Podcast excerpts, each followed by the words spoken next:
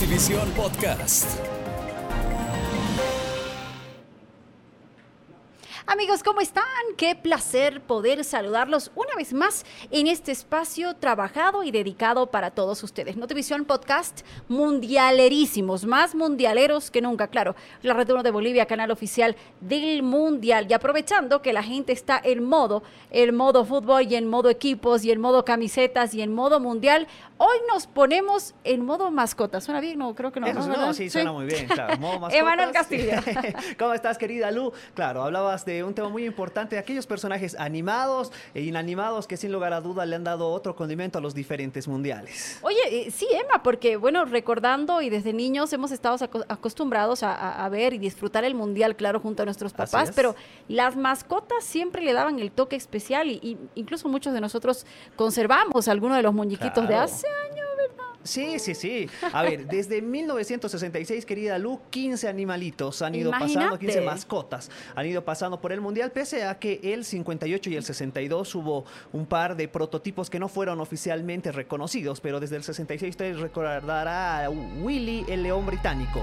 Ese fue el primero, ¿no? Y de ahí en Y más mira. han pasado 15 mascotas que han ido prácticamente determinando también el merchandising, la cultura de cada país. México 70 fue la, primer, la primera vez que México fue a- anfitrión del mundial, porque han sido eh, dos oportunidades, y ese charrito mexicano la característica. Eso es, ese personaje tan particular que tuvo México. Tuvo, bueno, dos presentaciones en Copa del Mundo, pero el primero fue más llamativo que el segundo, porque el segundo fue un picante con igual sombrero de charro y su bigo- bigotito mexicano también eh, haciendo relevancia, pero una característica que este personaje fue el primero en acudir de manera física a los estadios, cosa Ah. que eh, fue replicado a partir del 70 en adelante.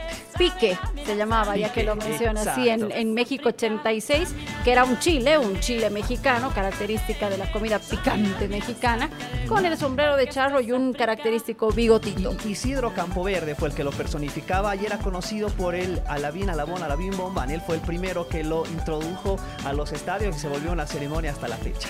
Claro, y esto, como lo decíamos, siempre ha sido característica de los mundiales. Mira, Argentina 78, estábamos viendo eh, A por ahí. Gauchito, ¿no? Exacto, sí. que bueno, fue muy eh, preponderante toda vez que estaban en guerras eh, civiles, atravesando un momento muy complicado la Argentina. Se recordarán que hasta hubo partidos que tuvo que intervenir la política, eh, pero Gauchito fue uno de los personajes que se quedó enmarcado. Hoy, de hecho, por eso hoy llamamos hoy gauchos, gauchos decimos, ¿verdad? Claro, Pero claro. gauchos en referencia a una zona particular del norte de Argentina. Y mira, naranjitos. Naranjito, Naranjito. que fue de una serie, me decía, Sí, ¿no? sí, sí, sí, de una serie de, de frutitas muy conocida y que llegó. Mira, ahí está, ahí está Pique. Allá está Pique, que lo decíamos, el picante.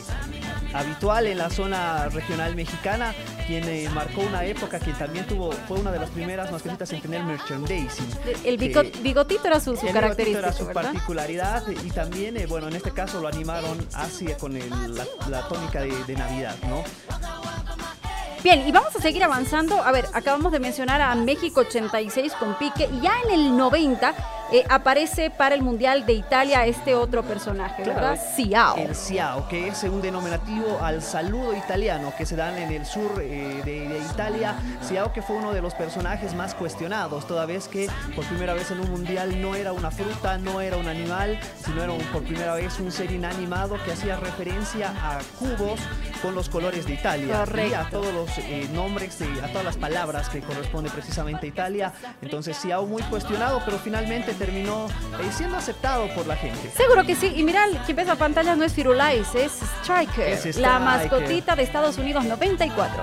Claro, que fue seleccionado por vez primera en un concurso, fue animada por la casa de animación Warner Bros. ¿no? Histórica casa, además, Striker rompió con 28 años que un animal no era una mascota a nivel global. Además, fue la primera mascota en tener un merchandising en general, teniendo en, eh, solo en restaurantes como imagen magna, también Claro. eh, en todo lado, lo que produjo ganancias por encima de los 100 millones de dólares. Y Fotix en Francia 98. Míralo, ahí está. Ahí está Fotix, uno de los más reconocidos. Fue creado por Fabrice Pialote y salió de un sondeo de empresas multinacionales, pero fue fue finalmente este titiritero el que se quedó con el diseño original, este gallo vestido de azul con cresta roja y pico amarillo. Tuvo que llamarse, tú sabías, Lu, que tenía que llamarse ante Simbo.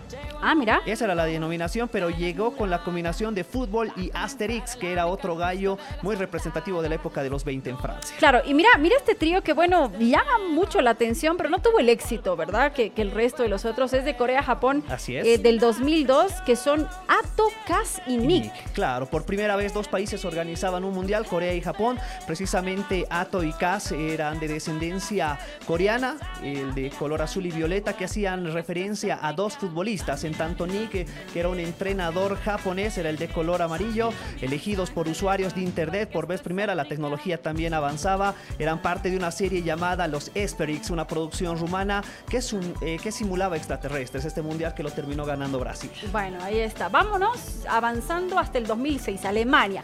Y ahí les vamos a presentar a Goleo 6 y Pille. Claro, goleo 6 que no, fue el menos aceptado, Sí. toda vez que sabemos que en Alemania el tema de los leones es eh, prácticamente más referencial a Inglaterra. El símbolo por ahí de un animal en Alemania son las águilas, por lo que esperaban que sea una águila. Pero bueno, como el Mundial volvía después de 32 años, era anunciado este particular eh, animalito por Pelé y Beckenbauer, pero no tuvo...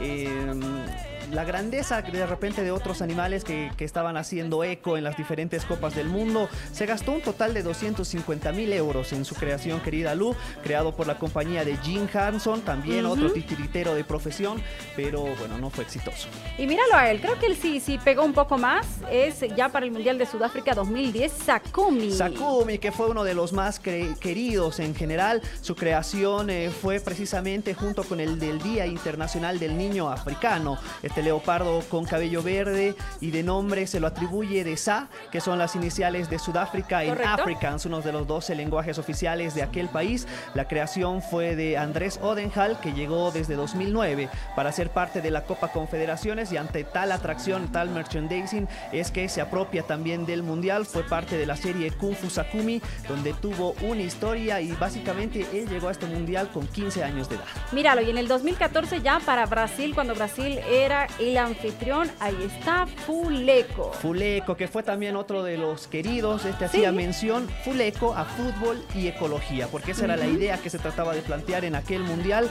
La mascota representa un armadillo de tres bandas que viene de Brasil, de una zona que se llama Bosques de Caatinga. Su nombre oficial de este armadillo es Toleupetus trinsicus. Entonces, de esa manera es que le dan vida a este armadillo que fue popular entre Sí, todas las sí, mascotas. muy aceptado sobre todo por los niños. Bueno, pues sigamos avanzando.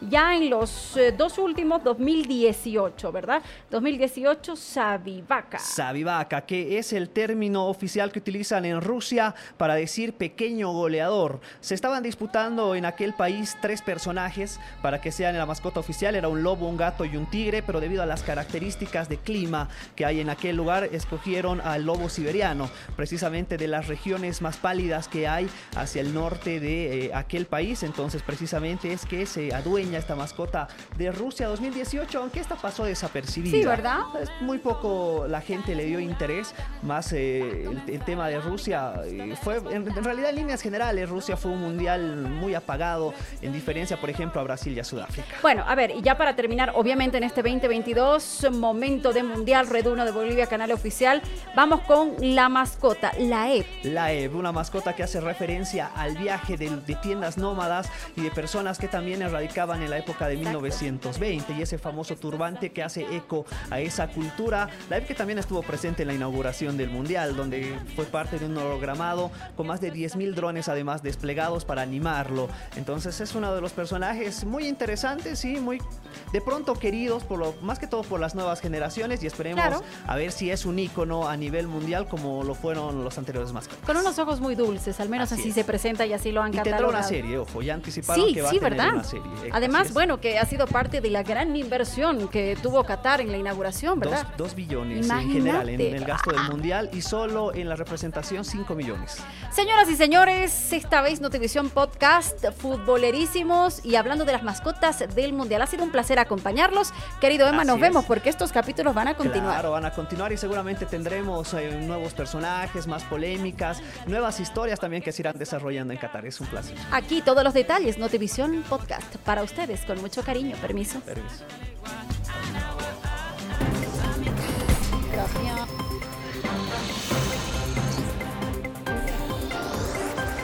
Notivisión Podcast.